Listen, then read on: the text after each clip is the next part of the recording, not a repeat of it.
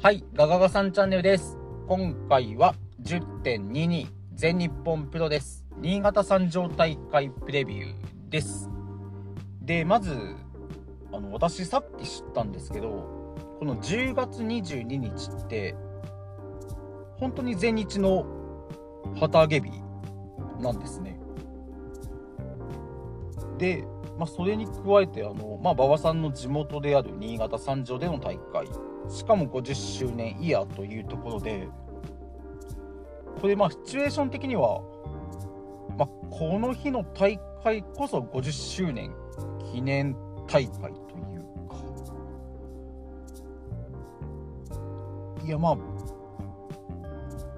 格で言うと武道館と同じぐらいに見ていいんじゃないかなと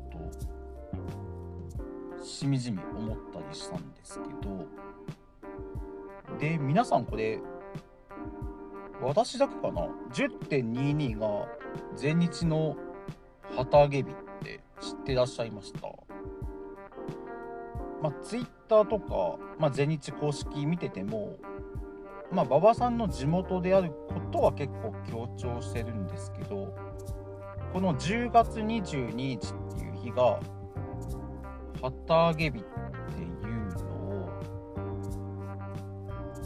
そんなにアピールしてないと思うんですけどあの旗揚げ記念シリーズっていう形だけで、まあ、なのでここを言うだけでもだいぶ注目度変わってくるんじゃないかなってあでもみんな知ってんのかな？でも少なくとも私はこれを知ってよりちょっとテンション上がってきましたはい。というわけでそんな大会試合ちょっと見ていきましょう。で試合順はまだ決まってませんので適当にいきます。まずはタグマッチ田尻二木拓郎 VS イザナギブラックメンソーデーです。でまずまあ唐突になんで二木拓郎って思ったんですけど、まあ、新潟出身みたいですね。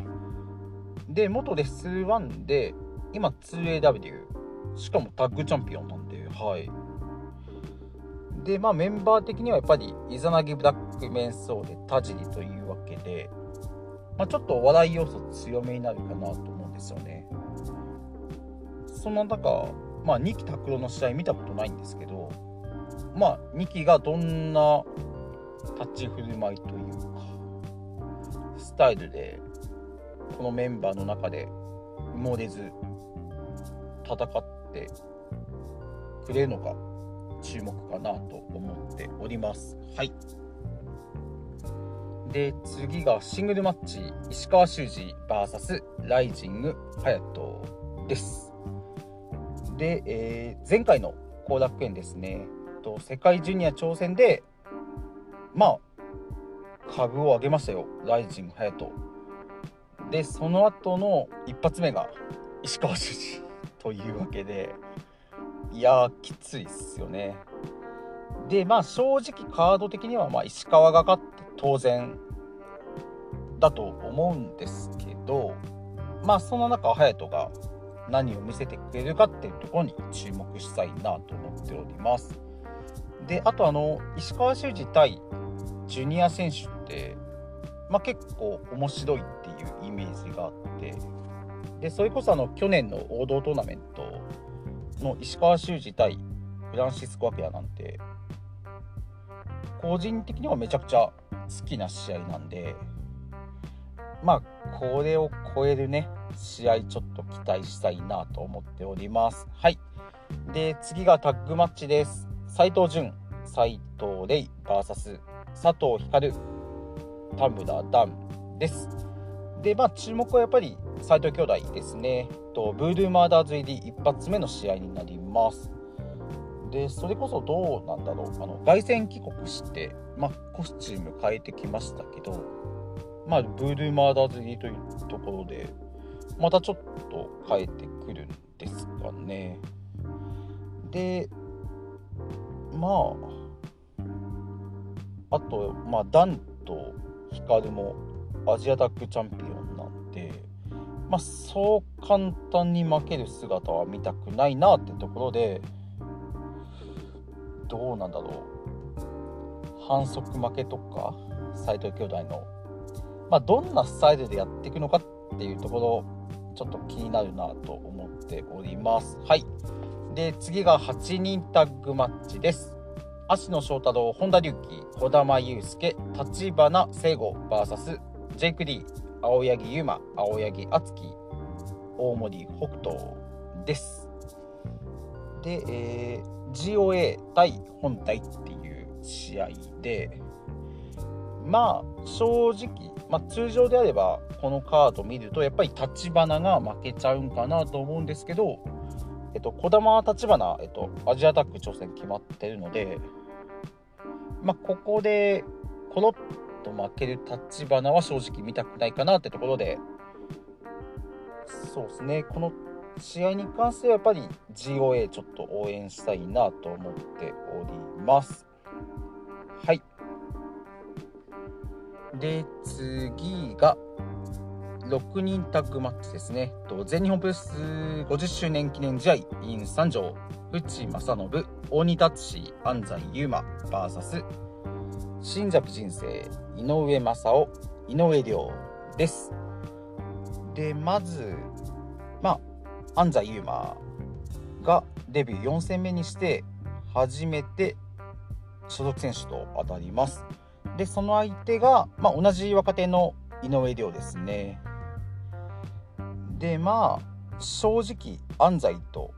井上で見ると、まあ、どう見ても安西がプッシュ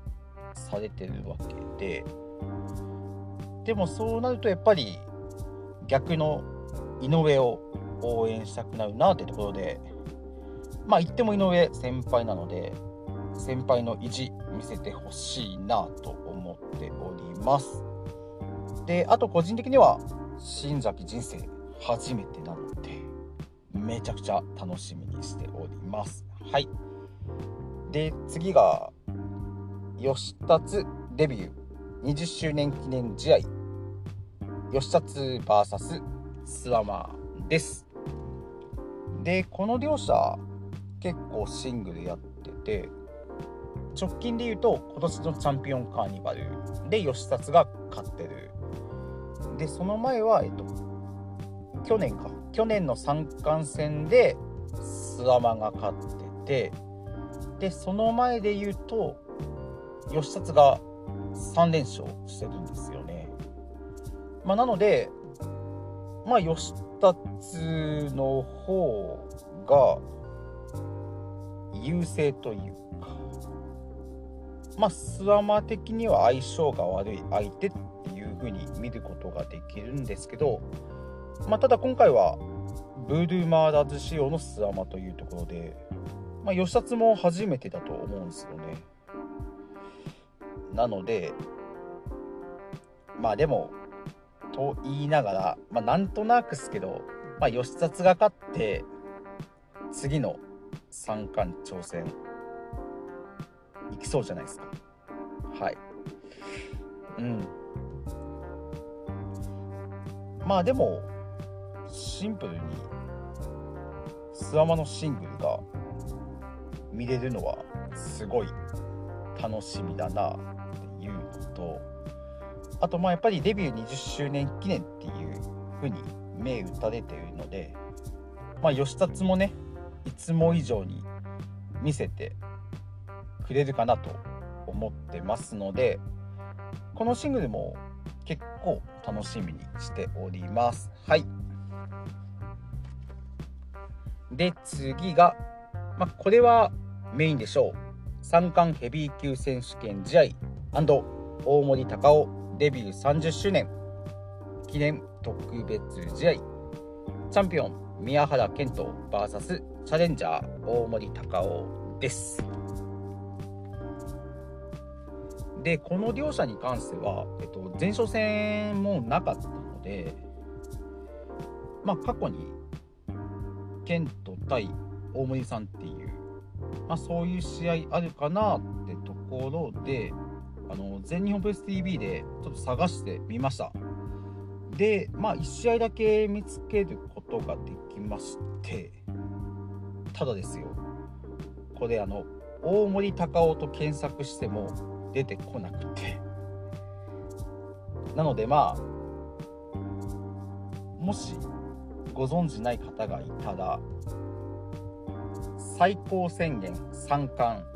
と入力してみてください。まあ、最高宣言3冠で検索すると2016年の3月沖縄での三冠戦チャンピオン宮原健人対チャレンジャー大森隆夫が見ることができます。